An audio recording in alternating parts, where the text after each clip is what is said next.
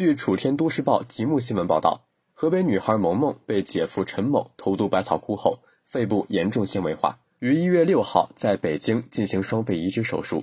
记者了解到，萌萌已于一月九号开始进行康复锻炼，能在医夫的搀扶下进行站立。一月十号下午，萌萌姑父张凤礼称，家属得知消息后十分高兴，若一切顺利，萌萌将于近期转至普通病房。目前，萌萌手术医疗费还有二十多万元缺口，后期治疗费用约需十几万元。百草枯中毒女孩双肺移植后开始康复锻炼。九号晚为萌萌进行肺移植手术的陈景瑜医生发布微博，告知了大家这个好消息。视频里，躺在病床上的萌萌剃光了头发，鼻腔里插着管子，她微微一笑，在医护人员的陪伴下比了个 V 字。另有图片显示，萌萌在两位医生的搀扶下已经能够站立。愿姑娘从此美好不断，大难不死必有后福，加油！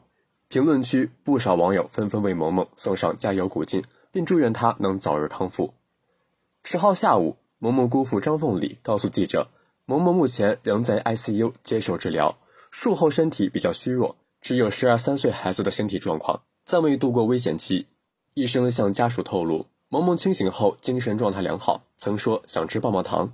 张凤礼介绍。目前医生也正在为萌萌安排康复训练，在搀扶下能够站立，但还不能走路。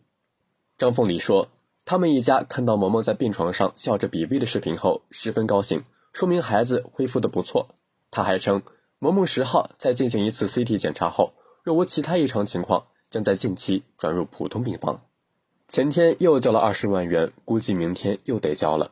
张凤礼算了一笔账，说：“目前手术费用还差二十多万元没交。”后期若顺利恢复，治疗费用也需要约十几万元。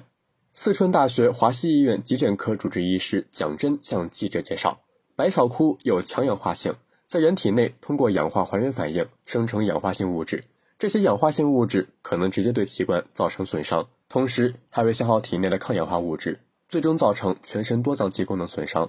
从其损害人体的过程来看，最早是消化道损伤，摄入者会出现恶心、呕吐。